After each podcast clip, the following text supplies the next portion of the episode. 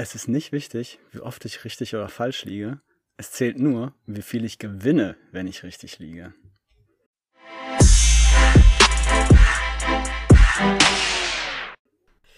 Und damit herzlich willkommen zum Aktienclub, dem Podcast von Anfängern für Anfänger mit Julian und Lisa. Hallo Julian. Hi.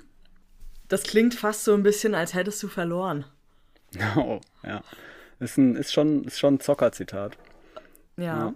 Erzähl Das uns ist ja davon. das Zocker-Zitat für, du musst einfach 100 Mal verlieren und wenn du einmal gewinnst, dann aber richtig. Das Mhm. bedeutet ja quasi, geh mit allem immer volles Risiko und irgendwann hast du das Glück und du musst nur richtig gut gewinnen.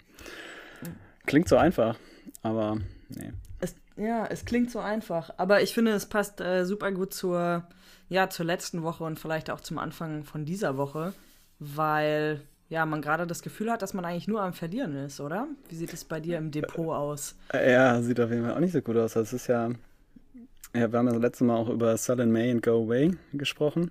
Das scheint sich wirklich doch durchaus auszuwirken. Also dieser Mai ist irgendwie schon fies.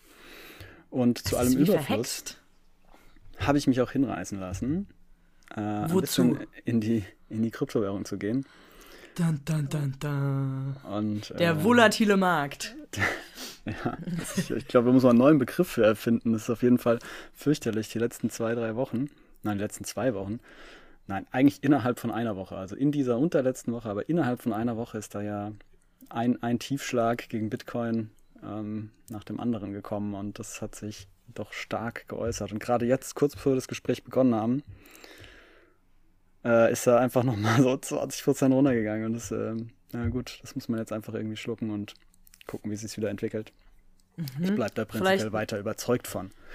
Vielleicht mal für die, für die Hörerinnen und Hörer, wir haben den 19. Mai heute, Mittwoch. Und ähm, ja, da ist einiges passiert letzte Woche. Vielleicht fangen, wir- fangen wir mal bei, bei unserem Lieblingsguru äh, Elon Musk an, der einfach ja quasi den gesamten Kryptomarkt irgendwie, ich würde jetzt nicht sagen zum Zusammenbruch geführt hat, aber doch schon massivst beeinflusst hat, oder? Ja, wir sind schon wieder all in äh, Gesprächsflow. Ich finde immer, man muss zumindest mal am Anfang ein kurzes, äh, ja, was machen wir heute machen? Und äh, was machen wir heute? Wir hatten eine Hausaufgabe zum Thema, wie oft aktualisiert sich so ein Index und entsprechend auch der Indexfonds. Wobei, vielleicht gibt es da ja auch Unterschiede, wie oft sich der Index aktualisiert und wie oft der Indexfonds. Äh, ich bin gespannt, was du da rausgefunden hast. Dann haben wir, ähm, gut, ich habe eben schon über, über Krypto-Einstieg gesprochen. Das war jetzt, muss jetzt nicht unbedingt das heutige Thema sein, aber vielleicht äh, kommt es auf. Aber das Nicht ist nur natürlich ein breites Feld, ja. Und ähm, ja, ETFs, wir haben ja das letzte Mal auch beschlossen, sind zu dem Entschluss gekommen, ja, nachhaltige ETFs ist eigentlich äh, sowohl deins als auch mein Ding. Und äh, dann dachte ich, ja, okay, cool, beschlossen, kaufe ich dann, sobald mein Depot äh, ready ist. Und äh, dann habe ich festgestellt, es gibt da so viele verschiedene und darüber ja, können wir uns auch nochmal kurz austauschen. Mich interessiert hat, wie du dich entschieden hast und welche Kriterien man da vielleicht wählen müsste oder ob es vielleicht auch Jacke wie Hose ist. Ja. Zusätzlich haben wir noch kurz über die Nebenindizes gesprochen. Da können wir auch noch mal kurz drauf eingehen, inwiefern die vielleicht interessant sein könnten. Aber alles der Reihe nach. Fangen wir doch mal beim ersten Punkt an. Und zwar ähm, hatten wir uns letzte Woche gefragt, wie, de, wie oft der MSCI World eigentlich angepasst wird. Denn er folgt ja einem Index, dementsprechend ja, ist da ja immer viel Bewegung drin. Ähm, während meiner Recherche ist zum Beispiel ein prominentes Beispiel aufgekommen, das war Wirecard. Die können ja natürlich nicht ein Jahr lang ähm, in so einem Index drin bleiben. Das geht ja nicht. Und dementsprechend habe ich herausgefunden, dass zum Beispiel der MSCI World vierteljährlich überprüft und auch angepasst wird. Dementsprechend kann man dann da ja reagieren. Und das heißt, der Aktien, äh, der Indexfonds, der auf dem Index aufbaut, der nimmt dann diese Aktualisierung immer direkt mit. Ich gehe davon aus, ja. Hm. Also alles Ja. andere würde für mich keinen Sinn machen. Ja, das, die Indexfonds äh, geben ja raus, oder es ist ja ihr Verkaufsversprechen, dass sie den Index abbilden. Insofern Ja, sollten sie das wohl auch tun. genau. Ja, vierteljährlich halte ich auch für sinnvoll. Ich meine, die ganze Wirtschaftswelt funktioniert ja irgendwie in Quartalen. Es gibt immer Quartalsberichte und dann eine Prognose fürs nächste Quartal. Ist ja dann dadurch auch alles viel absehbarer und viel realistischer wahrscheinlich auch einzuschätzen. Hm. Heißt ja aber auch, wenn jetzt irgendwie so ein Unternehmen so richtig abkackt und es da irgendeinen Skandal gibt und es ist da groß in dem Index drin ähm, und das passiert alles so richtig schnell, also quasi ein Crash, dann äh, wird das, dann wird der Index da nicht, ja, wird halt einfach passieren. Ja, genau, aber das ist ja natürlich auch wieder so ein ETF-Vorteil, den wir ja schon mal besprochen haben, dass über lange Sicht, also über einen Zeitraum von, wir sagen jetzt einfach mal fünf bis 20 Jahren, sich sowas halt auch wieder ausgleicht. Also man hat sicherlich, und ich denke, Corona ist da das beste Beispiel am gesamten Aktienmarkt, wenn man sich mal so die, die äh, Charts anguckt, so von den letzten zwei Jahren, dann haben wir mit Beginn von Corona immer so einen krassen Cut drin, der aber dann relativ schnell halt auch wieder hochgeht. Und bei einer Einzelaktie, ja gut, macht sich das dann vielleicht etwas mehr bemerkbar, wenn dann manche Unternehmen dann auch daran scheitern ähm, und so eine Krise nicht überwinden können, aber in so einem Fonds gleicht sich das ja eigentlich wieder aus.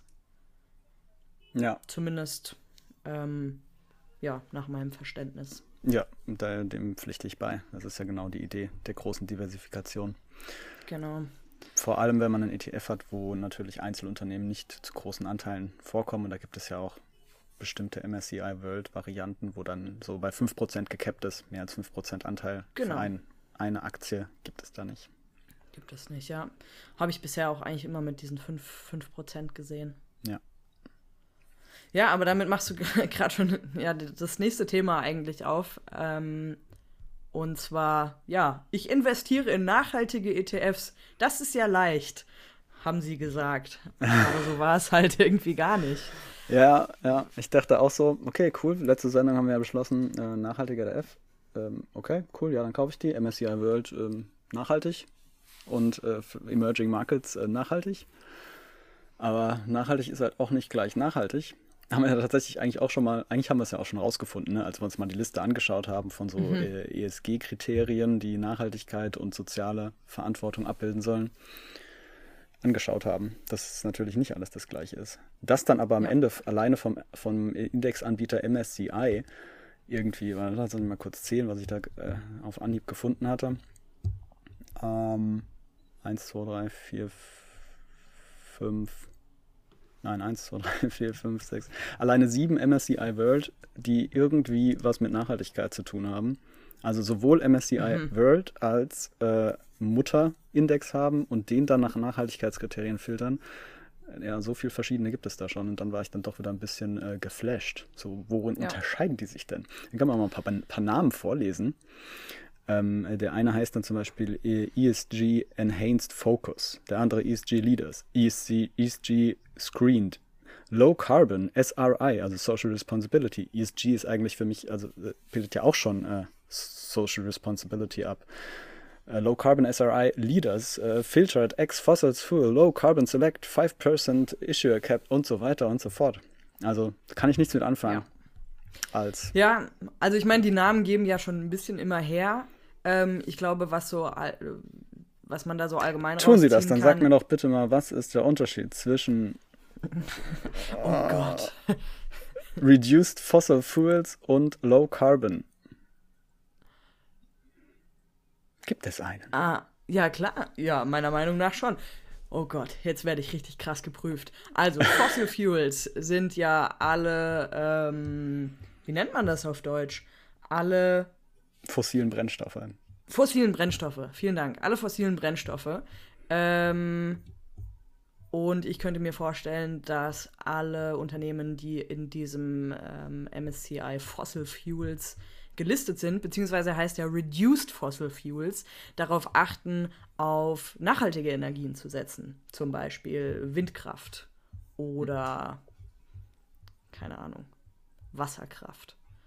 Ja, wohingegen die, ähm, was hattest du gesagt, die Low Carbon Select äh, vielleicht ja. eher darauf achten, einfach ihre CO2-Emissionen in Schach zu halten.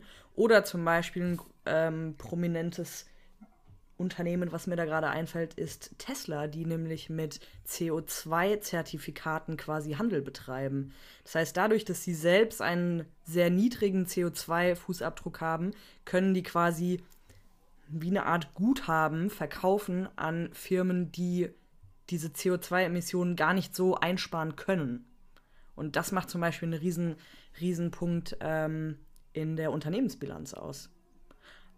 Also das ist, denke ich, dadurch, dass es halt eben kein ESG, ja, kein offizielles ESG-Rating gibt und jeder halt seinen Fokus irgendwie selbst setzen kann, kann man halt durch diese, die du gerade aufgelistet hast, halt ja für sich persönlich selber so seinen Fokus setzen. Also ist es mir wichtiger, auf CO2-Bilanz zu achten oder ist es mir wichtiger, auf Kinderarbeit zu achten?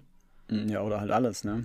Oder halt alles, genau. Und da, ja, ich glaube, da kommt so ein bisschen die. Aber wenn man natürlich jetzt aufs, aufs, Klima geht, ist gerade diese Beispiele, die du gerade äh, ja ganz gut intuitiv verfasst hast, und beschrieben hast, sind ja schon ganz gut geeignet. Wenn ich ja das Klima unterstützen will, ist es jetzt besser, wirklich auf dieses Carbon-Ding zu gehen oder ist es besser auf äh, den mit dem mit der Bezeichnung Reduced, Reduced Fossil Fuel Index äh, äh, drauf zu gehen? Und ja. dafür habe ich dann doch festgestellt, muss man schon echt sich mal die ähm, ja, Beschreibung von MSCI angucken. Aber das ist ja glücklicherweise alles super transparent dargestellt. Ja. Englisch, aber ansonsten super transparent. ja, ja, man muss sich da wirklich äh, reinfuchsen, vor allem wenn man ja wissen will, was da eigentlich, ja, was da eigentlich drinsteckt und welche, welche Unternehmen da auch eigentlich drinstecken. Weil du vorhin gefragt hast, ähm, ich habe mich tatsächlich entschieden. Ich, ich habe es einfach mal gemacht mhm. und äh, mich für einen ETF entschieden.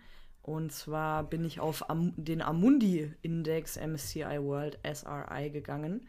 Ähm, und da haben so viele Entscheidungsfaktoren zu beigetragen. Ich weiß gar nicht, ob ich die alle noch zusammenkriege. Aber ich versuche es mal. Also ich bin tatsächlich auf einen gegangen, die ähm, Fossil Fuels X heißen. Also ich gehe davon aus, dass sie, sie nahezu die, die Benutzung von fossilen Brennstoffen nahezu ausschließen. Ähm, es hat aber auch dazu beigetragen, wie groß ist der Fonds. Ähm, ich bin während meiner Recherche auch auf einen ähm, ETF von Luxor gestoßen, die halt eine nicht so große Fondsgröße hatten. Und wir haben ja schon mal darauf, darüber gesprochen, dass das eigentlich eher ja, nachteilig ist, weil man immer davon ausgehen müsste, dass dieser Fonds auch mal geschlossen wird oder zusammengelegt wird und dementsprechend vielleicht gar nicht mehr das erfüllt, was man eigentlich mal gekauft hat. Von daher, Fondsgröße war natürlich auch ja, ein Faktor. Und ich wollte eine natürlich niedrige Gesamtkostenquote, also 0,18 Prozent habe ich jetzt, und ein ETF, der thesaurierend ist. Also super viele Faktoren, die man zusätzlich zu, was steckt da eigentlich drin und was ist mir eigentlich wichtig, irgendwie noch beachten muss. Und ich habe da echt viel Zeit rein investiert und bin am Ende halt bei dem rausgekommen, weil da irgendwie so alles gepasst hat. Ja, und ähm, das, ist das, das ist die Botschaft, die ich auch mitgenommen habe. Also ich denke, wenn man sich dazu, so wie wir, entscheidet, da dann doch in die Nachhaltigkeit und die soziale Verantwortung zu investieren, dann sollte man sich doch auch die Mühe machen und genau zu gucken, ob das das ist, hinter dem man steht. Mhm, genau. Und, und da muss man schlicht und ergreifend, also wie du es gerade gemacht hast, ne, oder beschrieben hast, Just ETF muss man eine Sache an der Stelle nochmal nennen, justetf.com. Da kann man eine ETF-Suche machen und diese Suche kann man dann entsprechend dieser ganzen Kriterien ähm, ja, eindämmen. Ich würde es vielleicht gerade noch mal ganz kurz durchgehen, weil das ist ja eigentlich sowas, wo ich denke, das ist ja die an erste Anlaufstelle und dann hat man seine Liste und die muss man sich dann noch mal detailliert anschauen. Genau. Hast du dich eigentlich auch für MSCI äh, festgelegt als Indexanbieter oder hast du dir auch... Ähm, ja, ich okay. äh, festgelegt nicht in meiner äh, Initialsuche, aber im Endeffekt bin ich dann doch wieder da gelandet. Hm. Also man hat ja hier auf jeden Fall erstmal so die Möglichkeit äh, auszuwählen, ist es ein Aktien-ETF oder ist es irgendwas anderes. Ähm, und in welcher Region ist er? Und man will ja dann in der Regel dann erstmal so nach dem Welt-ETF gucken. Und dann äh, ja, kann man auch Sektoren auswählen, das will man eigentlich nicht. Aber bei der Aktienstrategie kann man ja jetzt wählen, äh, nehme ich sozial und nachhaltig. Und das ist schon mal eine gute Filterung. Und dann kann man das nennen, was du auch gesagt hast. Ne? Will ich thesaurierend oder will ich ähm, Dividenden ausschüttend? Können wir vielleicht gleich auch nochmal, denkt mal mit dran, noch äh, Steueraspekte dazu zu beleuchten. Will ich einen mhm. größeren, mhm. also ab 500 Millionen Fondsgröße wenigstens, ja. Und äh, was ich wichtig fand tatsächlich, ich äh, haben ja auch schon mal gesagt, vielleicht ist es eine emotionale Sache, aber ich finde tatsächlich einen physisch replizierenden gut, also der tatsächlich auch die Anteile hält und nicht nur komisch irgendwelche Wetten mit Banken Swapped. eingeht. Genau, ja. das Swap-basiert, sondern dann wirklich auch physisch repliziert. Tatsächlich sind alle nachhaltigen, die ich auch gefunden habe, die gab es auch nur physisch replizierend. Aber mhm. lag vielleicht an was anderes. Ich wollte als Fonddomizil, aber das habe ich jetzt auch nicht unbedingt festgelegt, äh, Irland. Euro hätte ich auch gerne Weil? genommen, äh, weil es wohl, ähm, ich habe irgendwo mal aufgeschnappt, das sei steuermäßig günstiger. Ich habe allerdings noch nicht rausgefunden, warum. Okay. Und äh, ist in der EU, fand ich eigentlich ganz angenehm. Ähm, mhm. Ich habe super viele in aber es liegt vielleicht auch an Amundi dann äh, in Luxemburg. Ja, genau. gefunden. genau. Deshalb ist Amundi ähm, bei mir ausgeschieden. Ja. ja. die, suchen, die suchen sich doch alle ihre Steueroasen. Ja, auf Kannst du mir Fall. doch nichts erzählen. Also in Deutscher, äh, ja, ein Deutscher ist mir bisher. Genau. Ein Deutscher ist mir bisher noch nicht über den Weg gelaufen. Gibt eigentlich nur die beiden. ja. Äh, ja, Euro hätte ich interessant gefunden, also als, als äh, Währung äh, Euro. Mhm. Weil ähm, man da irgendwie, weil ich da mehr Berührungspunkte habe und da irgendwie den teilweise das Gefühl habe, es ist auch ja, reine Gefühlssache, dass er irgendwie stabiler sei, aber das habe ich jetzt auch nicht gewählt, weil da gibt es auch das, die Auswahl ist natürlich super eingeschränkt dadurch. Ja. Ja, und dann findet man eigentlich schon so ein paar wenige. Und wenn man halt sagt, Genau, also dadurch kann man es echt eingrenzen schon, ne? Ja, und dieser Filter funktioniert eigentlich ganz gut. Und das ist so die erste Sache. Und dann hat man auf MSCI oder auch JustTTF selbst, kann man sich ja immer das PDF runterladen. Und auch wenn es erstmal abschrecken mag, äh, man kann das ja super schnell überfliegen und sieht, eigentlich immer schon aufgelistet, nach welchen Kriterien ist der zusammengesetzt. Genau, also das finde ich auch echt praktisch, ähm, diese Funktion sich einfach mal äh, das sogenannte Factsheet anzugucken. Ähm, da werden ja dann manche Sachen auch nochmal einfach aufgelistet, zum Beispiel, wie entwickelt sich die Volatilität im, im ähm, Verlauf auch der Jahre. Finde ich immer ganz cool. Man kann schauen, welche ähm, Unternehmen sind die größten Indexpositionen, nach welchen Ländern ähm, ist es aufgeteilt, wer kümmert sich da eigentlich drum, drum äh, kann man sich auch mal anschauen, so ein paar Personen, ähm, wenn man dazu Lust hat. Und was ich auch ganz interessant finde, ist die Aufteilung nach Sektoren. Und ähm, da ist auf jeden Fall immer so der IT-Sektor eigentlich am größten. Mhm. Ja. ja. was ich ansonsten noch ganz cool fand, ähm, bei der Recherche so ist mir aufgefallen, dass die ähm, diese ganzen ESG oder SRI-ETFs immer weniger volatil sind als der allgemeine MSCI World. Fand ich ganz interessant. Das stimmt, also wichtiges man, Kriterium, über das wir noch gar nicht gesprochen haben, wie ist denn die Performance dieser ganzen ähm, genau. World-Sachen. Aber man stellt fest, dass die auf jeden Fall sehr nahe beieinander liegen. Also sehr nahe heißt halt innerhalb von plus minus 2, 3 Prozent im Jahr, würde ich sagen. Genau, aber es Nein, sind halt trotzdem nicht im Jahr, 2, sondern gesamt über drei Jahre. Genau, aber es sind halt trotzdem zwei, drei Prozent, ja. Mhm. Also äh, für den, für den, den ich mich jetzt entschieden habe, der äh, liegt bei 14,25 Prozent und so die MSCI Worlds, ich sage jetzt mal allgemein, ähm, liegen meistens irgendwie so bei 17, irgendwas. Und ähm, ja, das haben wir eigentlich schon festgestellt, dass halt dieser SRI-Markt oder ESG-Markt irgendwie halt auch irgendwie groß am Kommen ist. Ja, genau, das ist jetzt so eine Einjahresrendite gewesen, oder? Mm, ich glaube schon, ja. Ja. Also wenn man ja, sich die drei Jahres Jahr genau die drei Jahresrenditen oder die fünf Jahresrenditen, sofern er denn schon so lange existiert, anschaut, das ist immer ein bisschen gleicht sich das ein bisschen aus. Aber ja, wenn man davon ausgeht, dass diese so, sozial verantwortliches Investieren irgendwie Hochkonjunktur hat, dann könnte man davon ausgehen, dass es vielleicht sogar ein bisschen besser ist als die anderen. Ja, ja genau. Und ja, vielleicht nochmal auf dieses Factsheet ähm, zu sprechen zu kommen es gibt eine Seite, die sich ganz alleine der Bewertung nach ESG-Kriterien ähm, widmet. Und da wird quasi, also ich habe mich ja jetzt für ein SRI entschieden, also Social, was war da nochmal drin? Umwelt, Sozial und ähm, Governance, also die Leitung. Und es wird quasi für jede Kategorie wird ein Indexwert gebildet und das geht von einer Skala von 0 bis 10. Und je näher man an die 10 kommt, umso besser ist die Bewertung. Und ähm, es wird also getrennt voneinander bewertet und dann zu so einem Gesamtscore aufgerechnet.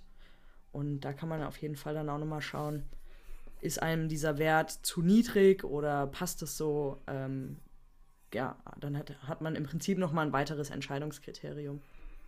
Ja, also auf jeden Fall bedeutet es für mich, muss man ein bisschen Recherche gehen. Ich habe mir eigentlich, glaube ich, jetzt schon einen Index rausgesucht und muss mir eigentlich jetzt nur noch überlegen, ob ich den von iShares nehme oder von X-Trackers.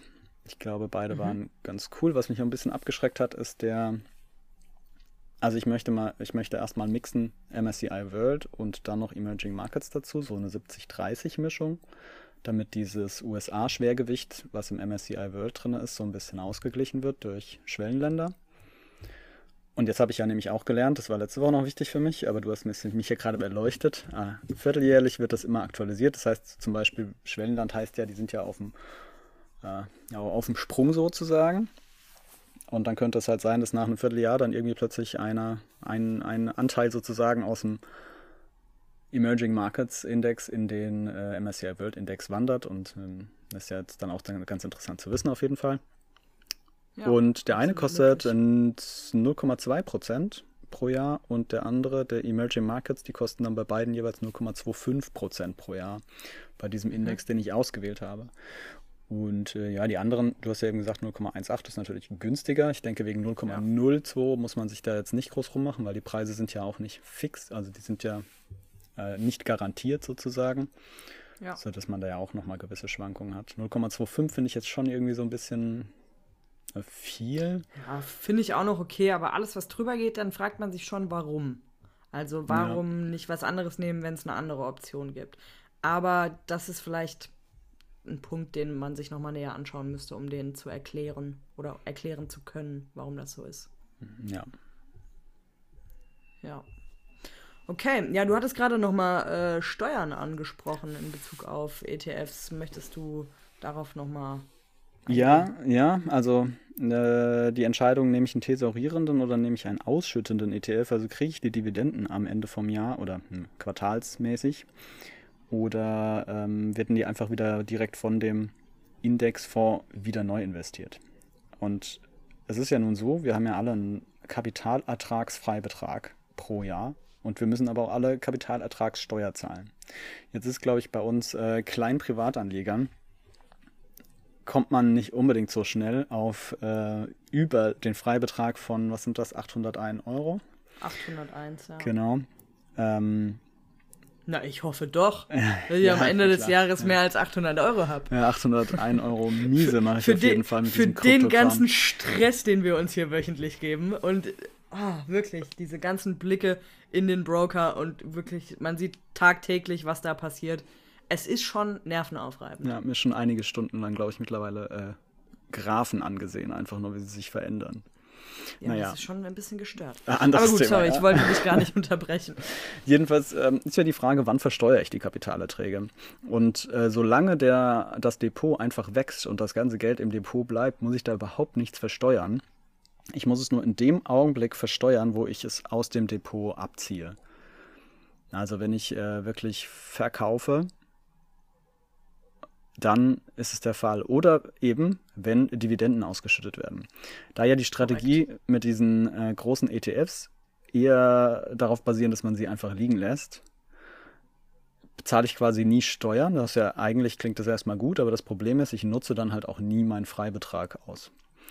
Und wenn man jetzt einen ähm, mit, also ich meine, man hat einerseits die Möglichkeit, man könnte dann immer seinen Anteil pro Jahr verkaufen damit man das bei der Steuer geltend machen kann und dann die irgendwie wieder investieren. Und das Gute ist, dann habe ich für diesen Anteil schon mal Steuern gezahlt und das im Rahmen des Freibetrags. Das heißt, ich habe quasi keine Steuern gezahlt, aber es ist schon vorgemerkt, dieser Anteil wurde schon versteuert und das muss ich dann, wann auch immer ich an mein Depot möchte, an das Geld, nicht mehr neu machen.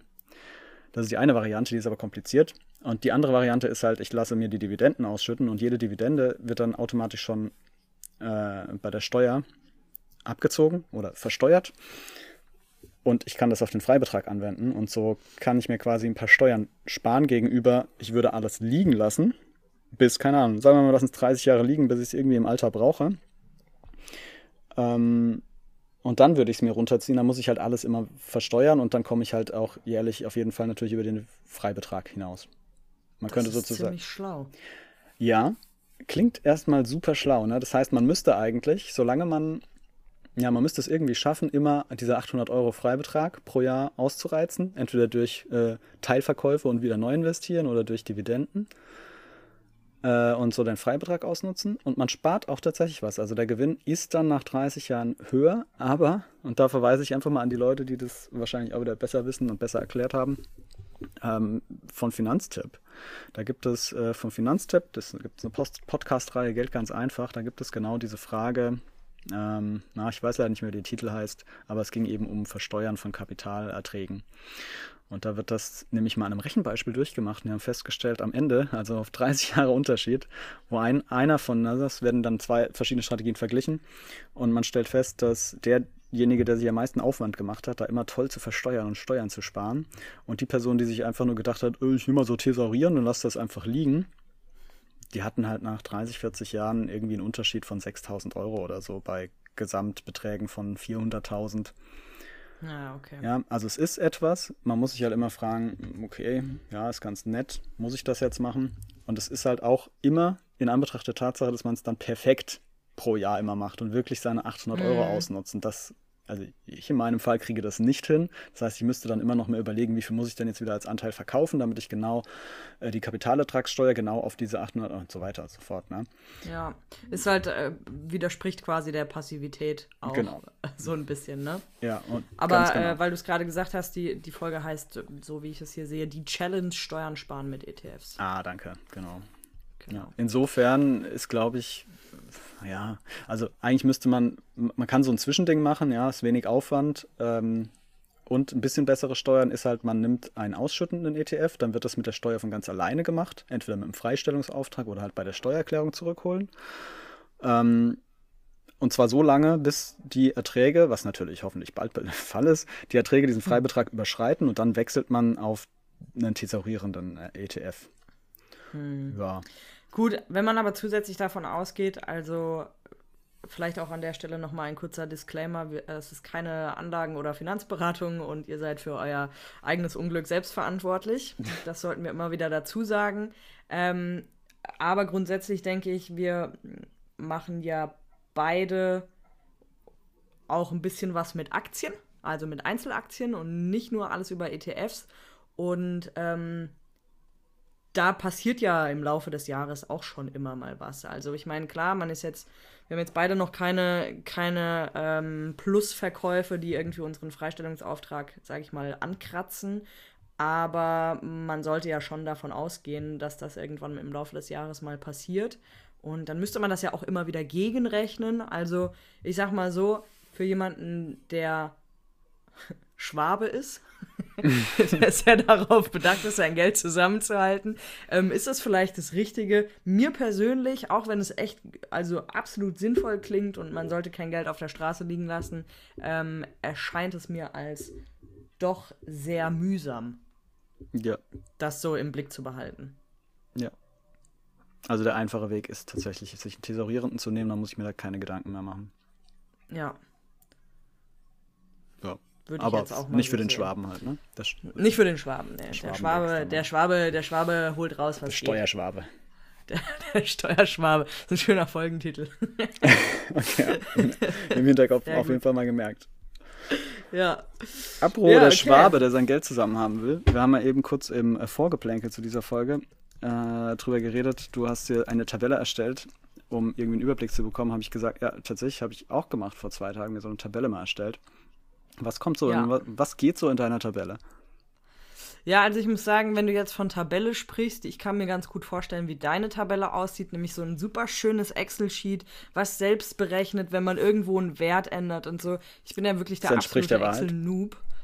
Ja, das war mir klar. Und ich würde mich sehr freuen, wenn du mir das zuschickst oder das auch für mich machst. Ähm, ich habe richtig äh, stiefmütterlich quasi so getan, als ob ich es per Hand aufschreibe, habe es aber natürlich digital. Ähm, Im Word-Dokument oder? Äh, nein, in OneNote. okay. Um ein bisschen flexibler zu sein und äh, vielleicht tatsächlich noch per Hand reinzuschreiben. ja, die Excel, die, die Excel-Welt ist, ist nichts für mich. Ich bin, ich bin zu alt. Nein, Quatsch. ähm, um, mal, um mal die Kommentare der Kollegen aufzunehmen. Nein, ich habe das äh, mir ganz einfach so mal aufgeschrieben. Wie stelle ich mir ein Zielportfolio vor? Was denke ich aktuell, was so meine Investitionssumme betrifft, Stand jetzt. Natürlich wird die sich verändern, weil wir verdienen alle Geld. Es kommt jeden Monat ja auch was dazu. Ähm, aber jetzt erstmal wir fangen ja quasi von null an. Das heißt, das Depot muss ja auch erstmal wachsen. Und wir haben ja jetzt beide nicht unser gesamtes Investitionsvolumen reingeschossen, sondern machen das eher so peu à peu, um ja ein bisschen zu spreaden. Ja. Und dementsprechend habe ich mir quasi eine, eine 60-40-Variante ausgesucht, also 60% ETFs, 40% Aktien und eine 70-30-Variante. Und habe dann einfach mal geschaut, also ich hatte ja schon einen MSCI World, äh, den wir ja hier im Zuge der Podcast-Reihe gekauft haben. Ähm, hab geschaut, möchte ich den noch ausbauen oder geht jetzt erstmal alles in dieses MSCI World SRI und habe einfach mal so ein bisschen rumgespielt, damit ich im Blick habe, wir haben ja auch gesagt, so gerade der Markt ist irgendwie, spielt absolut verrückt, es geht mal wieder runter, um zu gucken, okay, wenn wir jetzt im Minus sind, wäre wahrscheinlich jetzt ein guter Zeitpunkt, um nachzukaufen. Und damit man nicht jedes Mal von neuem die Rechnungen machen muss, was will ich denn jetzt eigentlich nachkaufen, habe ich mir quasi Schritte aufgeschrieben, um zu meinem Zielportfolio zu kommen. Ja, mhm. klingt komplizierter als es ist, aber so habe ich das gemacht. Wie okay. sieht es da bei dir aus? Also bei mir sieht es so aus. Ich habe, ähm, ja, wie gesagt, ein Excel-Sheet gemacht und habe ein, einfach ein, also ich stelle das dir gerne zur Verfügung. Ich stelle es auch allen anderen gerne zur Verfügung. Es ist wirklich nichts Besonderes. Noch nicht jedenfalls. Wer weiß, was daraus erwächst, aber es ist, ja, eigentlich erfüllt es jetzt schon wunderbar seinen Zweck. Also ich habe mir erstmal aufgeschrieben, was ich überhaupt so an Vermögen habe und ähm, habe mir dann aufgeschrieben, was ich davon als Puffer oder Notgroschen zurückhalten möchte. Und entsprechend ergibt sich daraus dann einfach ein Gesamtinvestmentvermögen.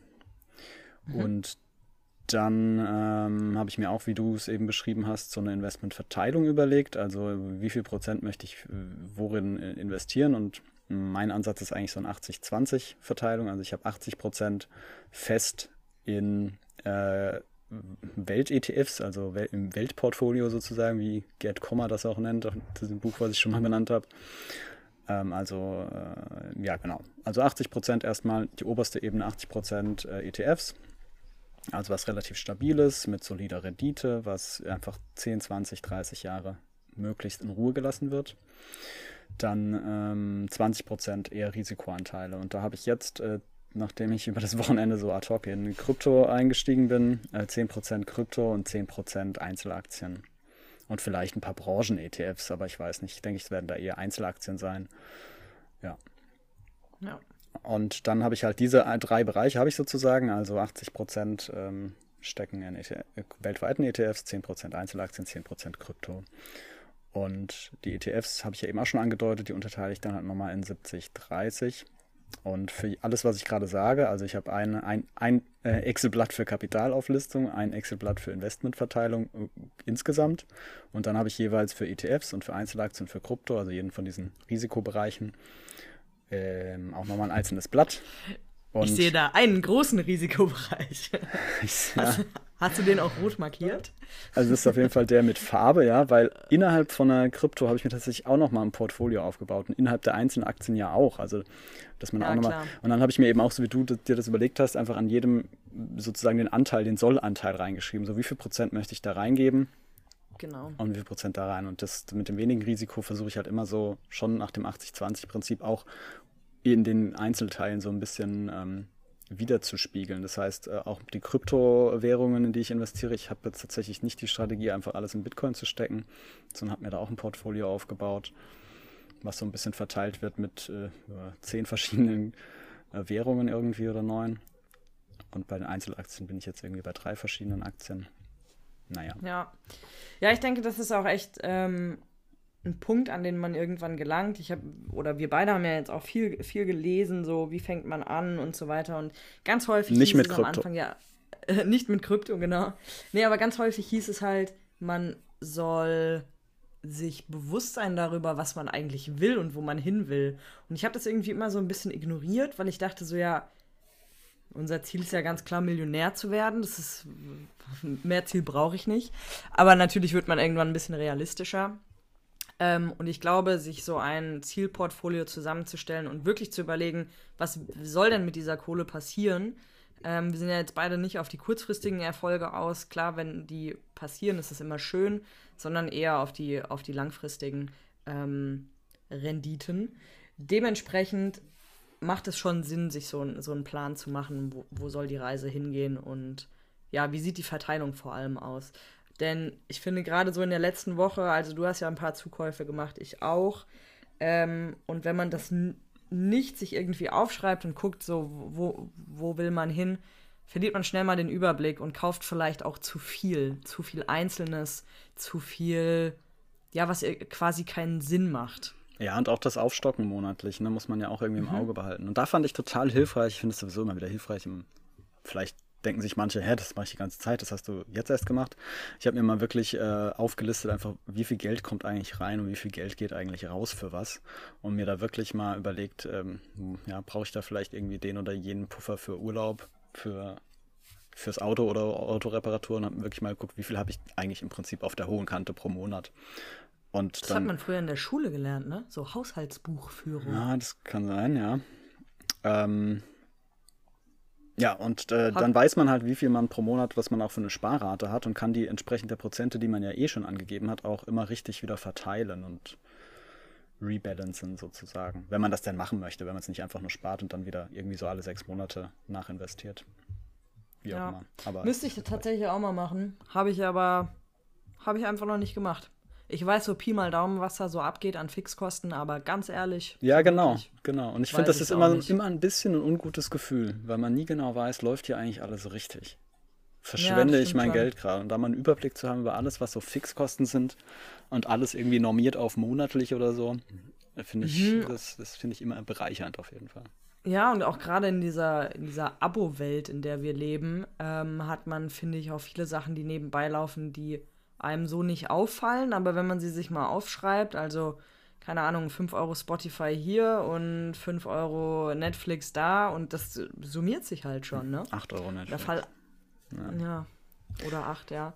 ja. Da fallen einem vielleicht halt einfach Posten auf, die man gar nicht mehr braucht. Zum Beispiel stehe ich eigentlich vor der Entscheidung, brauche ich Netflix noch? Ja.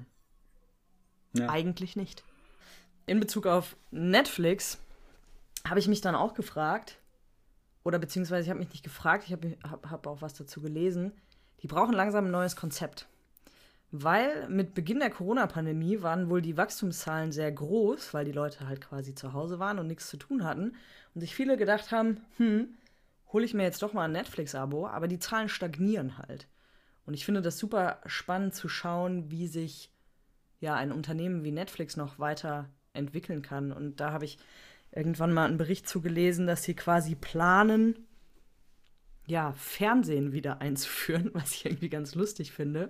Und zwar aber auf, also die geben dir wirklich ein Fernsehprogramm vor, aber auf Basis von dem, was du guckst. Also wenn du jetzt viel True Crime guckst, dann gibt es quasi einen True Crime Channel, wo du einschalten kannst und dann läuft halt Man hat dann also einen individuellen Fernsehkanal.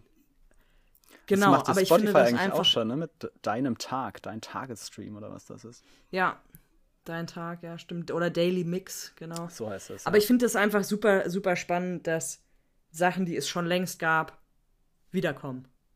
Ja, aber das ist ja schon was anderes. Also erst musste ich lachen, weil ich dachte, ja, stimmt, irgendwie wird es schon wieder so, aber das Individualisierte ist ja dann schon was anderes. Aber eigentlich fand ich an dieser Streaming-Welt immer so geil, dass ich gezielt sagen kann, ich habe heute Bock, sowas zu gucken oder das zu gucken und das schalte ich an, an wann ich möchte und gucke das so lange mhm. ich möchte. Und das ist ja dann ja, ich das da nicht der Fall. Ich habe das Gefühl, je, je größer Sachen werden und Netflix ist ja, ich meine, wann kam die nach Deutschland? Jetzt sind die nicht so lange her, oder? 2016, nee, 14, irgendwie sowas um den Dreh. Ungefähr. Wie, wie dem, wie dem auch sei, ähm, ist ja schon eine Plattform, die einfach gigantisch gewachsen ist in den letzten Jahren und je mehr Überangebot es gibt, umso mehr habe ich zumindest das Gefühl, dass man strebt danach, etwas vorgegeben zu bekommen. Also, das du kannst das nicht mehr alles filtern, du kannst nicht mehr jede Serie auf Netflix geguckt haben und es wird dir ja auch viel mehr vorgeschlagen und irgendwann hat man aber auch keine Lust mehr, sich dann jedes Mal einen Trailer anzugucken. Und je mehr du halt dann vorgegeben bekommst und dann läuft einfach irgendeine Sendung, dann denkst du dir, ah ja, die gucke ich mir jetzt an. Also ich höre Leute manchmal ja noch sagen, also ich habe Netflix schon geguckt. Alles, ja? ja? Ich bin durch. Ja. ja, genauso wie äh, man mit dem Internet durch ist. ja. Aber genau, das finde ich halt das Spannende, so, deren Ziel ist ja, dass die Leute gucken. Egal was. So lange wie möglich. Und da sind natürlich so ja, Streams, wo quasi Fernsehsender laufen, voll gut. Mal das Bezahlkonzept. Ich, ich habe noch gar nicht geguckt, was ist so die, das, die wirtschaftliche Gedanke bei Netflix? Also klar, Abogebühren ist schon der Hauptteil, ne? Die haben sie auch wieder angezogen. Mhm. Das war die Innovation dieses Jahr. Wir erhöhen die Abogebühren. Ja. Mhm. Juhu. Äh, aber ich frage mich, ob die auch noch irgendwie so heimliche Product Placement-Geschichten mit ihren Originals oder so machen. Ja, I don't know. Auf jeden Fall ist das, was Aber du beschrieben hast, der Grund, weshalb Netflix nicht unbedingt eine gute Investition ist heutzutage. Ich habe bis vor kurzem ja. auch gedacht, ey, Netflix, jetzt in Corona, ey, alle gucken, alle melden sich an. Aber die waren halt alle schon angemeldet. Und Netflix, weil Netflix schon so groß ist und die Kurve flacht schon relativ ähm, gut ab. Und ich habe das auch in letzter Zeit immer wieder häufiger gehört in den ganzen News und Podcasts und äh, Artikeln, die ich so konsumiert habe die großen Konzerne, die flachen halt einfach ab und ähm, in jedem, in, in jeder Bewertung einer Aktie steckt halt immer schon die Erwartung einer glorreichen Zukunft drinne. Und wenn diese glorreiche Zukunft glorreich, aber nicht so glorreich, wie die erwartete ist, dann fällt plötzlich der Aktienkurs. Ja. Und das, äh, die Erwartungen sind eben bei erfolgreichen Unternehmen wie Netflix und den großen einfach höher. Und deshalb ja, du sprichst einen, einen, guten Punkt an. Und zwar immer diesen Gedanken, keine Ahnung, wir nehmen jetzt mal Apple als Beispiel. Apple bringt ein neues iPhone raus, ich kaufe mir jetzt eine Aktie. Und das ist halt eigentlich genau der falsche Weg. Ja. Oder nicht nur eigentlich, es ist der falsche Weg, denn jeder weiß, dass Apple ein neues iPhone rausbringt und die Erwartungen an dieses iPhone stecken halt schon längst in den, in den Zahlen drin, ja. Deswegen, ja, man muss sich da wirklich von frei machen, was passiert jetzt gerade und wirklich einfach mal schauen, wo soll die Reise hingehen. Also du hattest ja auch schon mal über Zalando gesprochen, die möglicherweise die irgendwie gekauft. so die. Ah ja, okay. Bin ich es gespannt. hat also geklappt. Hm. Genau, also man muss halt gucken, wo es, wo es, wo sind Wachstumsoptionen und nicht, wer ist gerade der Marktführer, hat aber eigentlich überhaupt kein Wachstumspotenzial mehr. Ja. Und vor allem geht es ja letzten Endes auch immer äh, schon um den Gewinn, ja. Naja. Ja, absolut. Sonst würde man das ja alles nicht machen. Also, wie wir schon gesagt haben, es kostet ja doch deutlich, deutlich mehr Nerven als gedacht. Vor allem, wenn man so. Also, ich glaube, man wird ja über die Jahre wahrscheinlich auch abgebrühter. Aber jetzt gerade ist es halt einfach alles super spannend, super aufregend und man guckt irgendwie ständig in sein Depot und denkt, oh Gott, da steht schon wieder minus 1%. Aber es ist halt auch. Ja, wenn man halt auch volatilere Sachen nimmt, dann ist, passiert halt auch tatsächlich ständig was. Und jetzt ist aber auch der Mai auch wirklich gerade wenn es unten ist, muss ich, habe ich festgestellt, dann ist man eher versucht. Obwohl, nee, es ist auch nur am Anfang, um zu verstehen, was passiert da eigentlich gerade. Ich gebe dann immer direkt, ähm, gucke ich, was in den News so gibt und dann entdecke ich auch immer sofort was. Ja. Ja. Aber was ist die Konsequenz daraus? Müsste man nicht eigentlich, also ich würde es jetzt mal in Bezug auf Einzelaktien sehen, müsste man nicht eigentlich die News zu seinen Einzelaktien verfolgen, egal was passiert? Ja, absolut, ja. Und das fällt mir tatsächlich auch echt schwer, da immer die richtigen Quellen zu finden. Ich kann ja auch nicht immer hundertfach an verschiedenen Seiten, Stellen suchen. Und äh, mhm. äh, Twitter ist ja da schon auch ein wirklich wichtiges Medium, habe ich entdeckt. Aber auch da blicke ich noch nicht so gut durch, dass ich da echt so schnell das finde, was ich möchte. Vielleicht habe ich auch noch zu mhm. viel Schmodder in meinem Twitter-Stream drin oder ich muss das irgendwie, ich habe noch nicht verstanden, wie ich das personalisiere. Aber das ist eigentlich. Ja, ich bin ja also so gar nicht Twitter-affin. Ja. Sondern eher, eher so in der Instagram-Welt aufgewachsen. Oder was heißt aufgewachsen? Das klingt, als ob ich so, so, so ein Millennial wäre. nee, aber äh, Twitter ist, ist einfach nicht mein Ding. Ich finde es, wie du gerade sagst, irgendwie unübersichtlich und unüber, undurchschaubar. Ähm, aber ich folge auf Instagram seit so zwei Wochen ähm, einer Seite, die heißt Der Aktionär. Und ich finde das immer recht interessant, weil sie kurze Berichte über Unternehmen schreiben, ähm, auch ein paar Kaufprognosen geben oder sagen, ähm, wer auch immer diesen Artikel geschrieben hat, ich habe meine Grenze hier und da gesetzt. Und selbst wenn man diese, dieses, ähm, diese Aktie nicht kaufen will, kann man sich einfach mal angucken, warum ist das so, warum hat er das da und da gesetzt, ist es realistisch? Und ich finde, man bekommt so ein bisschen Gefühl für, für Zahlen und für vielleicht auch ähm, Aktien, die man eigentlich selber haben will. Und was sie dazu noch machen, ist, dass sie jeden Morgen und jeden Abend, also immer zur Eröffnung der Börse und zur Schließung aus Frankfurt, so einen anderthalb bis zwei Minuten Clip senden und einfach mal zusammenfassen, was ist an dem Tag passiert, was ist über Nacht passiert, was passiert in den USA und was passiert auch ähm, in den asiatischen Ländern. Und da sieht man dann halt zum Beispiel die letzten Tage, dass der DAX, der ja, ja hoch und runter ging gerade, ähm, relativ stabil ist im Vergleich zu jetzt irgendwie Dow Jones oder SP 500, also den amerikanischen Indizes. Und man sieht aber auf der anderen Seite auch, dass es in Asien halt gerade voll runtergeht und dass der, der DAX sich dann im, irgendwie immer noch die Waage hält. Und auch das finde ich sehr hilfreich in den letzten Tagen, einfach um so ein bisschen ein Gefühl dafür zu bekommen, dass, obwohl mein Depot leicht im Minus ist, dass alles gerade gar nicht so schlimm ist. Ja, man weiß auch sonst gar nicht, wo man hingucken soll, wenn man nicht mal den Leuten ähm, zuhört, die ein bisschen Ahnung haben. Ich finde da ja. auch, ich habe da einen tollen Podcast entdeckt. Äh, Alles auf Aktien heißt der von der Welt. Und äh, das sind auch tägliche News mit dabei und auch ein paar spannende äh, Shows oder Interviews. Ähm, auf jeden mhm. Fall sehr interessant. Ja, so die. Alles auf Aktien. Man muss ich denke, man muss auch da gucken, ähm, ähnlich wie, wie Netflix und äh, das, das Überangebot.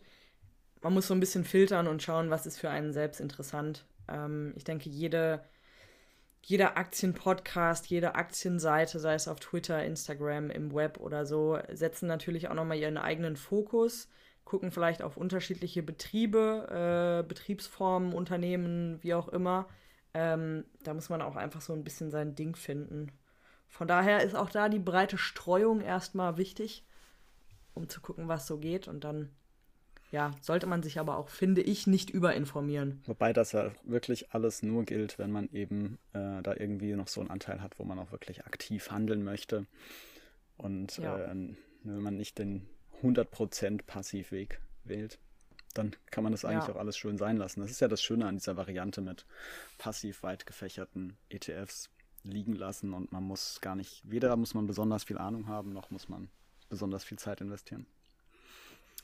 Ja, vielleicht mal zu diesem ähm, auch, äh, ja, einen Anteil haben, den man aktiv handeln kann.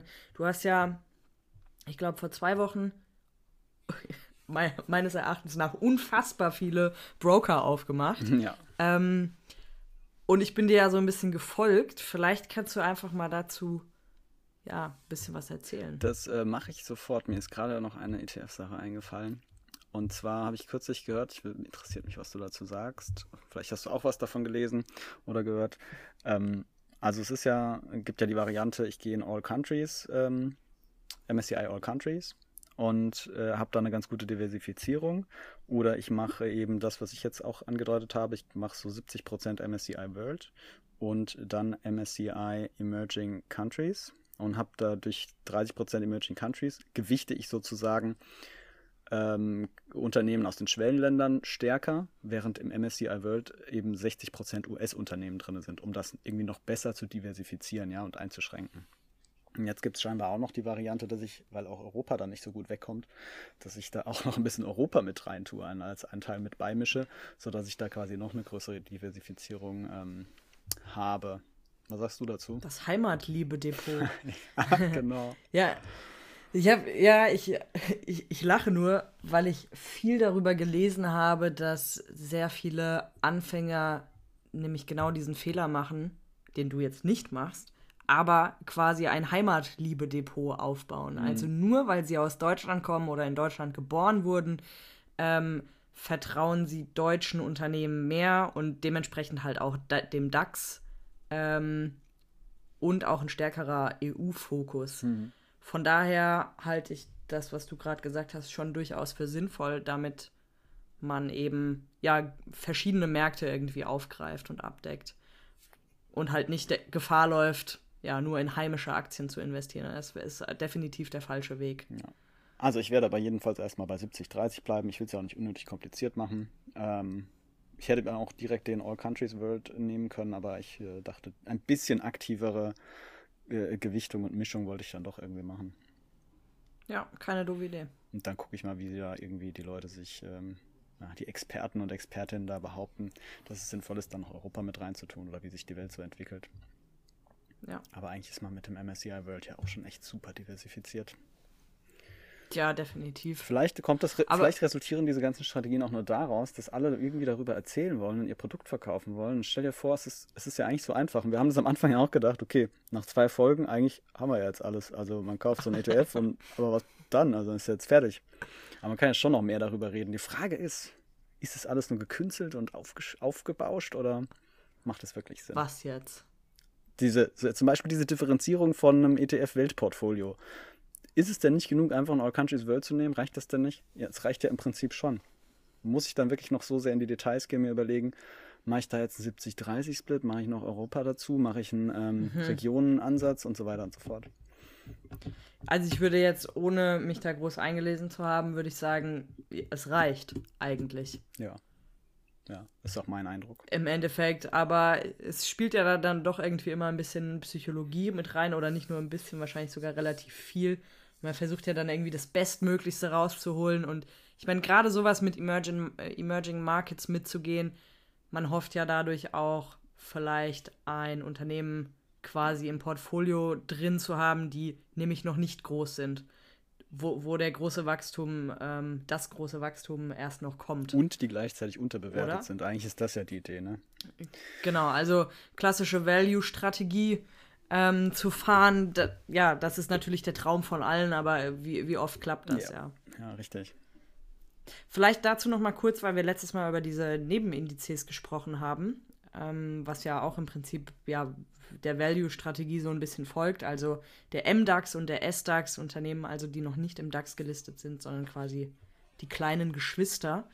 Ähm, ich hatte mal geguckt, ob es möglich ist, ETFs gezielt zu kaufen, die sich auf diese beiden ähm, Indizes stützen. Mhm. Und es gibt tatsächlich keinen SDAX-ETF, zumindest auf Just ETF. Und MDAX gibt es auch ganz, ganz wenige. Also das ist wahrscheinlich eher so der Markt für Einzelaktien dann. Mhm. Okay. In die man ja selber investiert und ja, einfach selber sein, seinen Fokus setzt und seine Interessen. Hm. Na gut, um das ETF-Thema vielleicht mal für heute ähm, auszusparen, wir sind ja auch schon bei schon wieder über 50 Minuten und wir müssen auf jeden Fall noch den Broker-Vergleich unterbringen. Das haben wir letztes Mal versprochen. Ähm, ich glaube, wir äh, haben so viel versprochen. mir scheint es einfach so zu sein, es gibt ja dieses Pareto-Prinzip. Ne? Du schaffst äh, in 20 Prozent, mit 20 Prozent Aufwand schaffst du 80 Prozent des Jobs und wenn du es halt perfekt machen willst, dann musst du nochmal super viel investieren. Und ich denke, so ähnlich ist das. Wie, jetzt haben wir heute dieses thesaurierend versus ausschüttend gehabt. Also wenn ich es einfach haben will, nehme ich halt einfach einen großen All-Country ETF und äh, nehme den Thesaurieren. Da muss ich mir eigentlich um keine, keine Gedanken machen. Wenn ich halt äh, jeden Cent, Steuercent sparen möchte und das perfekt machen Wie der möchte. Steuerschwabe. Genau, wenn ich halt der Steuerschwabe bin, dann muss ich halt mehr Zeit investieren, mehr Mühe und kann es dann irgendwie perfektionieren und da noch ein paar Steuern rausholen. Und genauso eben mit der Diversifizierung im Portfolio. Wenn ich das halt noch genauer steuern möchte und noch perfekter diversifizieren will, dann hole ich mir halt noch den Emerging Markets rein und dann vielleicht noch einen kleinen Europa-Anteil oder sowas in der Art. Ne? Und dann auch noch Rohstoffe. Ach, ja, gut, aber. Ja, ich glaube, bei, all, bei aller Diversifikation muss man aber trotzdem aufpassen, dass das Portfolio nicht zu groß wird und nicht so viele kleine Posten ja. drin sind. Ich finde auch, Übersicht ja, also ist da mehr wert. Genau, und wenn man jetzt mal so so schaut, wie so die, ich sag mal, allgemeingültigen Strategien aussehen, dann ist ja häufig so, dass du gewisse Anteile hast und wenn eine Aktie extrem steigt, dass du dann halt auch mal Teilverkäufe machen kannst, ja, und dir trotzdem einen gewissen Restbestand nach wie vor im Portfolio lässt. Und sowas ist natürlich nur möglich, wenn dein Portfolio nicht zu groß ist, zumindest wenn in den Investitionssummen, in denen wir hier sprechen, ähm, damit du sowas halt auch realisieren kannst. Wenn du jetzt aber 30 Einzelposten hast, die alle unter 1000 Euro liegen, ah ja, dann kannst du keine Teilverkäufe machen. Das bringt dir halt nichts. Ja. Also von daher lieber zentrierter, weniger, aber dafür größere Anteile da rein. Mhm. Zumindest ist das so, so mein Ansatz. Ja, man sollte nicht zu viel wollen, wahrscheinlich, gerade am Anfang. Ja. Wir sind ja noch, an, wir sind ja noch am Anfang unserer Karriere, Julia. unserer großartigen ja? Millionärskarriere. Ir irgendwann so in 15 bis 20 Jahren, wenn wir endlich mal unsere ETFs dann, dann auch äh, quasi auflösen, ja, Schlachten. Dann, dann schauen wir. Dann schauen wir. Ja. ja. Steuerschwabe okay, zurück zum großen ETF. so, so heißt die Folge am 19. Mai in 10 Jahren. 2031. Ich habe übrigens verrückt, ich habe einen Podcast gehört, die Leute wissen schon, bevor sie die Folge machen, wie der Titel der Folge ist. Irre. Das gibt's doch nicht. Ja. Okay. Was sind denn das für Experten? ETF Cut und ähm, Broker-Vergleich. Der große Broker-Vergleich Naja, also mit Julian und Lisa. So groß ist der nicht. Äh, ich habe folgendes gemacht. Ich habe ja schon ein bisschen davon berichtet. Ich habe bei der Sparkasse angefangen, ein klassisches Sparkassendepot und habe ja auch meinen ersten Kauf hier live gemacht. Und ähm, die Gebühren, die dann äh, auf mich zukamen, waren doch einfach wesentlich höher, als ich es vorher eben nachgelesen habe. Und dann ging mir das wirklich auf den Keks. Und dann sollte auch noch meine Girokontogebühr erhöht werden, was im Endeffekt nicht passiert ist, also wollte ich da weg. Dann habe ich mir Die Schweine. den, dann habe ich folgendes gemacht. Ich wollte dann zum Sparkassenbroker, hatte ein Angebot, ne, 300 Euro Ordergebühr, ähm, gratis. Da habe ich gedacht, okay, super. Die Gebühren insgesamt sind auch günstiger. Also Sparkassenbroker, muss man wissen, ist dann was anderes als Sparkassenfilialbank scheinbar gewesen. Ähm, ist ein äh, Arena Online-Broker, was ja sinnvoll ist. Also hat irgendwie 9 Euro Gebühren oder sowas. Also ähnlich wie jetzt so die Klasse ähm, Comdirect oder ähm, DKB. DKB genau, auch. so Ja. ne, 8, 9 Euro irgendwie. Ordergebühr mindestens und dann 0,25 Prozent. Ähm, ja, habe ich äh, gemacht mit Online-Ident und ähm, so weiter und so fort. Alles eingeschickt. Formulare habe ich mir noch selbst ausgedruckt und musste sie dann trotzdem noch per Post hinschicken und dann eine Oh, E-Mail zu bekommen. rü- rückständig. Ja, um dann eine E-Mail zu bekommen, dass meine Unterlagen nicht vollständig seien, weil ich scheinbar das Deckblatt vergessen habe mitzusenden. Was Wow. sie mir aber auch nicht, auch erst auf Nachfrage gesagt haben, was denn überhaupt fehlt. Und mein Online-Ident wäre noch nicht abgeschlossen, was ich direkt im Anschluss gemacht hatte. Und also dann wurde es mir schon wieder zu bunt. Und habe ich gesagt, ja, nö, dann halt nett. Ja. Und äh, zeitgleich wollte ich aber auch ähm, solche Neo-Broker mal ausprobieren. Scalable Capital ist ja auch ein deutsches Unternehmen, so Heimatliebe und so. Und ich habe da ein äh, Interview mit dem CEO gehört und ich fand das alles sehr überzeugend. Und natürlich gibt es auch super viel Werbung und es ist halt auch wirklich so ziemlich eine der günstigsten Varianten, die wir hier zurzeit als, als Broker haben können. Und das klang für mich aber alles äh, sehr vernünftig und da habe ich mir auch ein Depot eröffnet. Und dann habe ich auch noch ähm, bei der DKB, weil ich sowieso mein Konto wechseln wollte, ich habe dann der Sparkasse ganz den Rücken gekehrt, bei der DKB einfach auch nochmal ein Depot eröffnet und äh, mein Girokonto. Und dann habe ich auch bei, äh, habe ich schon gesagt, ING, habe ich auch ein Depot aufgemacht. Wow. Also ich habe mal eben kurz äh, innerhalb von äh, wenigen Tagen und Stunden den ganzen gesamten Markt abgedeckt. Ja, also was da wirklich innerhalb von wenigen Tagen, Stunden ist, das äh, versuche ich jetzt mal kurz zusammenzufassen. Also S-Broker war eine Katastrophe. Sparkasse war einfach, ging, ging recht schnell, weil man hat ja seine persönlichen Ansprechpartner und die machen das dann für dich, wenn du schon lange Kunden bist. Ist aber halt einfach ähm, leistungsmäßig viel zu teuer. teuer. Ist halt Ja. wirklich auch der einzige Nachteil, weil sonst sowohl die Apps finde ich total gut, die Übersicht ist nett, die Services, äh, die dazu sind, äh, so Aktieninformationen und so weiter, die man dazu kriegt, sind alle total gut. Ähm, und es funktioniert sehr flüssig, aber es ist halt auch wirklich, also ich weiß nicht, da kostet ein Girokonto irgendwie 7,50 Euro pro Monat und dann die Depotführungsgebühren Ja, gibt es halt auch noch und dann habe ich da irgendwie, gibt's, tauchen plötzlich auf einer Rechnung von der Order äh, Spesenkosten auf, wo ich mir was soll denn das jetzt? Warum habe ich denn hier 2 Euro Spesen bei einer Online-Order? Also das war alles ein bisschen strange und das war mir dann doch Ja. zu doof. Okay, Scalable Capital war unfassbar einfach zu eröffnen. Ähm, man hat da auch, äh, die, im Hintergrund äh, öffnen die bei der Bader Bank ein Konto, auch, also Online-Ident muss man bei allen machen, ja, geht per, per Video oder halt per Postident. Ähm, es geht aber relativ flott. Und äh, Scalable Capital reagiert da auf jeden Fall bei allem am schnellsten und das ist per App super bequem. Es ist nicht so ein hässliches Formular, wo immer irgendwie irgendwas falsch eingetippt ist, weil irgendwo ein Leerzeichen ist oder weiß der Geier was, sondern es äh, ist echt, äh, ich nenne es mal smooth, wie das, wie das läuft. Ja. Und Kann ich auch direkt was zu sagen. Also, du, du hast mich ja vor zwei Tagen eingeladen. Ähm, und heute ist mein Depot ready. Und genau, es Also ging so halt auch wirklich am schnellsten. Ja. Genau, es passiert alles super automatisch auch, dieses Postident-Verfahren. Gut, damit haben die natürlich nichts zu tun, das ist die Post, ja, Ja. aber es wird scheinbar direkt übermittelt. Ähm, es war super unkompliziert, ich konnte das alles genau hier von meinem Bürostuhl machen und ja, muss mich quasi nirgendwo dafür hinbewegen. Ich muss nichts ausdrucken, ähm, das fällt alles weg und das ist natürlich ja, einfach auch ein, ein, eine, eine Lockmöglichkeit, ja. Also Kundenservice, Kundenfreundlichkeit, Benutzerfreundlichkeit ist ja einfach ein großes Plus. Ja, und äh, es, genau, Scalable Capital ist auch das Einzige, was ganz ohne Postweg auskam. Also die anderen mussten dann irgendwie immer noch irgendwelche Pins oder Tanz oder weiß der Geier was in fünf verschiedenen Briefumschlägen an fünf verschiedenen Tagen in deinen Briefkasten schicken. Ja, also ich meine, das haben die dann gemacht, sowohl bei der ING als auch bei der DKB ist das zuverlässig gelaufen, aber es dauert dann halt einfach, weil man dann ja alles in einem separaten Brief bekommt. Jetzt habe ich natürlich bei der DKB auch noch äh, gleichzeitig ein Kreditkarten- und ein Girokonto gehabt. Das sind, ist wahrscheinlich kein guter Vergleich. Ähm, hat an sich dann aber auch ganz gut funktioniert. Mein Plan ist halt, bei der ING sind die Sparpläne sehr günstig und äh, bei Scalable Capital kann man super günstig traden für 99 Cent Pauschale. Da sind auch die Sparpläne sehr günstig, aber ich möchte zwei unterschiedliche Depots und dann nehme ich die zwei unterschiedlichen Banken und dann geht es eigentlich ganz gut. Ja. Also ich bin jetzt mit allen ja, dreien gesagt, eigentlich ich... zufrieden. S-Broker hat mich genervt und Scalable Capital ging am schnellsten, ging papierlos.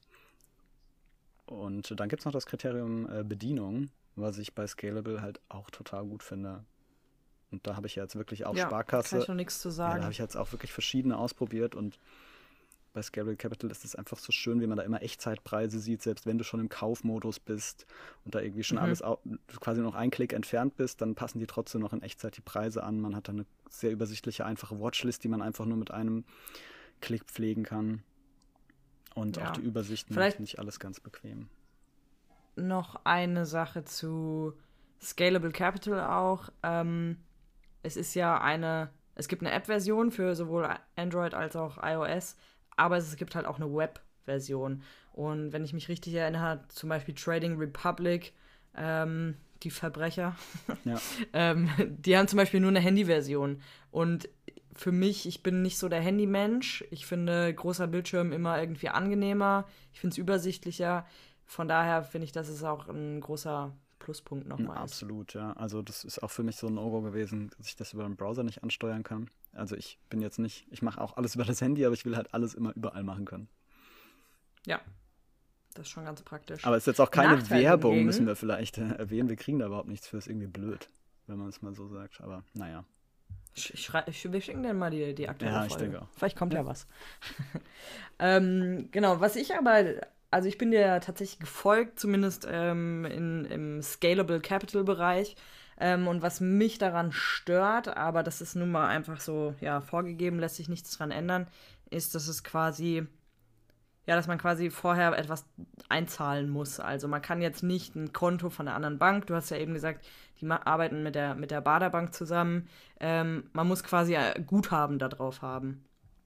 Und das finde ich ein bisschen umständlich. Das heißt, wenn ich jetzt, also das ja, wird, ist eigentlich nur am Anfang relevant. Jetzt von Eröffnung bis ich wirklich handlungsfähig bin, vergeht halt wieder Zeit, mhm. ja. Und sagen wir mal, ich habe da nur Betrag X liegen, brauche aber Betrag X plus irgendwas, dann ähm, ja, vergeht halt ja. wieder Zeit. Und das ist so ein, so ein kleiner Wem Wehmutstropfen? Ja, so heißt Wer es. Wermut? Nee, ja. Wehmut. Wehmut. Wermut. Oh, jetzt bin ich ganz verwirrt es macht mich ein bisschen betrübt.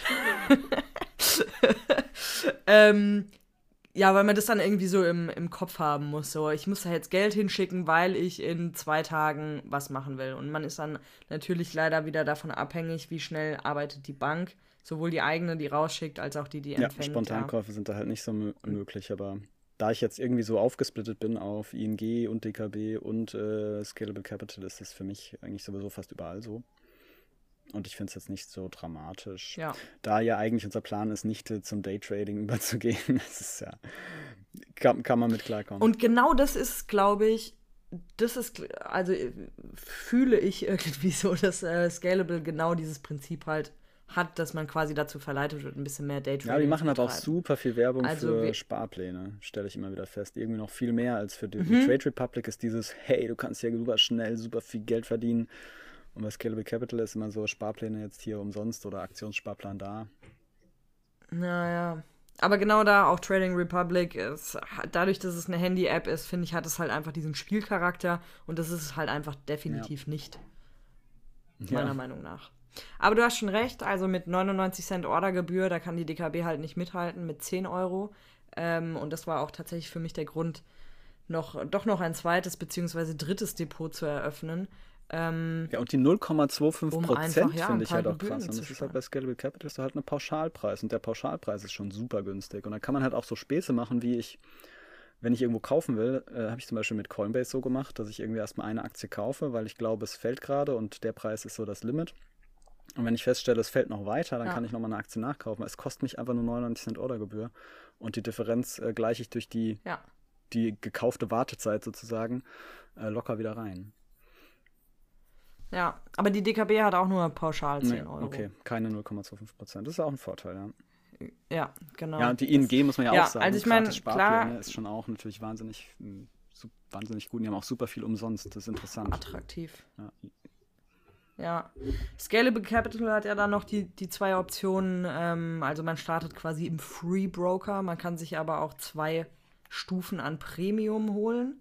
Ähm, wodurch dann zum Beispiel alle Trades, wenn man monatlich, ich weiß gar nicht, was es ist, 3 Euro oder sowas, 3,50 irgendwie so zahlt, dann sind zum Beispiel alle Trades umsonst. Äh, dann gibt es irgendwie noch eine Premium-Version obendrauf. Wenn man irgendwie 5 Euro zahlt, ist alles umsonst und so.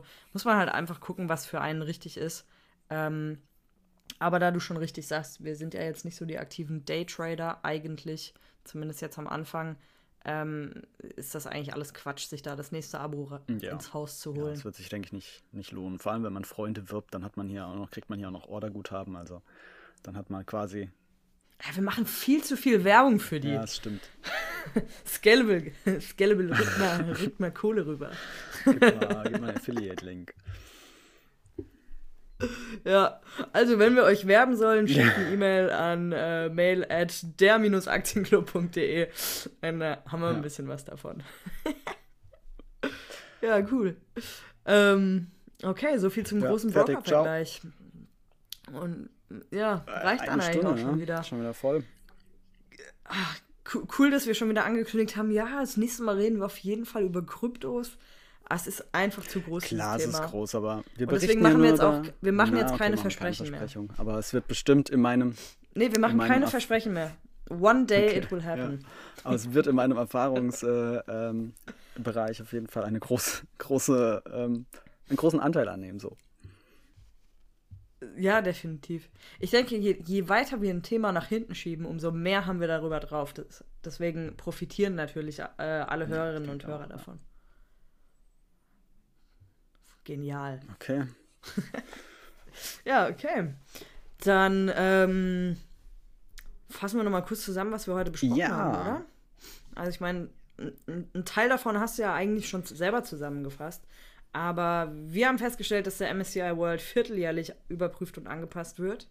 Wir haben uns ja die, wir haben uns versucht, den Unterschieden von äh, ähm, sozial nachhaltigen ETFs zu nähern und festgestellt, dass es gar nicht so einfach ist, dass es unfassbar viele Faktoren gibt und wenn einem ja das wirklich am Herzen liegt, man sehr genau gucken muss und sich auch wirklich damit beschäftigen muss, was man Was da aber eigentlich auch schnell will. geht auf Just ETF. was aber auch schnell geht. Wir haben festgestellt, dass es den Steuerschwaben gibt, der seinen Freibetrag an Steuern definitiv ausnutzen kann, wenn er nicht der passive Typ ist. Man es aber nicht machen muss. Wir haben äh, man es aber nicht machen muss, genau. Wir brauchen ein Pendant zum Steuerschwaben. Der faule Hesse vielleicht Ja, oder so. uns fällt was ein. Ja, definitiv. Ähm, ja, und wir haben festgestellt, dass es unterschiedliche Broker gibt und man eigentlich keine Gebühren zahlen sollte, wenn es nicht unbedingt nötig ist. Und Leroy scheiße, Jenkins, oder? der Aktien Leroy Jenkins. Das ist das Gegenteil. Achso, ja, S-Broker hat mir auf jeden Fall keine Freude bereitet, aber vielleicht, äh, man muss halt schon noch einräumen, vielleicht habe ich in meinen Unterlagen auch einfach irgendeinen Quatsch angekreuzt, wer weiß.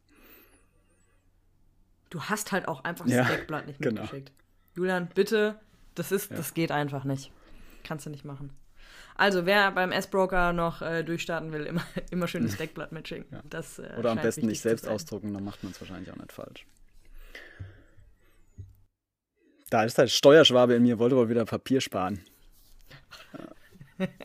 Ja, was aber halt auch richtig ist. Wenn man auf Nachhaltigkeit geht, dann kann man nicht beim S-Broker landen. So, und damit haben wir wieder die Pointe von heute getroffen. Okay, Schlusspunkt. Danke für das Gespräch und tschüss. Ebenso. Bis nächste Woche.